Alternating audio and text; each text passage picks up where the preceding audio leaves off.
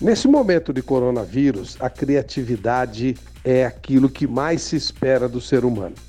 E um clube de futebol da quarta divisão da Alemanha, o Lokomotiv de Leipzig, resolveu de maneira muito criativa o problema de pagamento dos seus atletas, pelo menos nos próximos seis meses. Eles criaram um jogo invisível.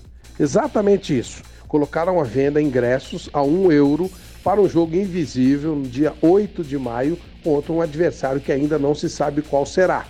O que eles pretendiam era bater o recorde de vendas de ingressos que aconteceu quando eles ainda tinham uma força maior. Esse time já foi até campeão da Alemanha, foi o primeiro campeão da Alemanha, e disputavam uma das Copas Internacionais da UEFA, à época a Copa das Copas, jogando contra o Bordeaux no estádio antigo, chegaram a vender 120 mil ingressos.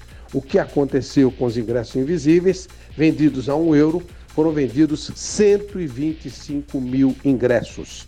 O jogo vai acontecer, terá narração, as luzes do estádio serão acesas, mas é claro, não haverá público e nenhuma partida efetiva com humanos. Mas o problema maior foi resolvido. O clube tem 125 mil euros em caixa. Para um time que recebe no máximo 4 mil pessoas nos seus jogos normais da quarta divisão, convenhamos, foi uma saída e tanto.